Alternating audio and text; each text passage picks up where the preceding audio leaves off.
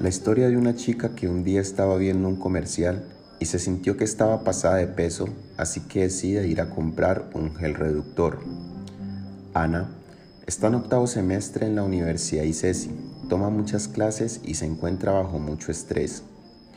Ana tiene un peso promedio acorde a su estatura. El chico que le gusta la mira y le dice, oye, hoy te ves más repuestica y cachetona.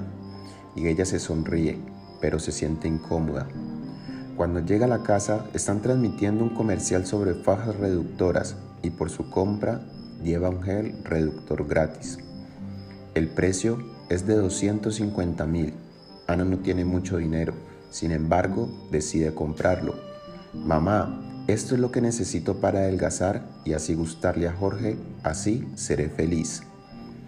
Así como Ana, muchas mujeres y hombres se enfrentan a compras a causa del estrés y la ansiedad en 2015, un artículo científico publicado en la revista Iberoamericana de Psicosomática en la población general destaca que la prevalencia se sitúa entre el 1 y el 11,3% y se observa que es más frecuente en mujeres que en hombres.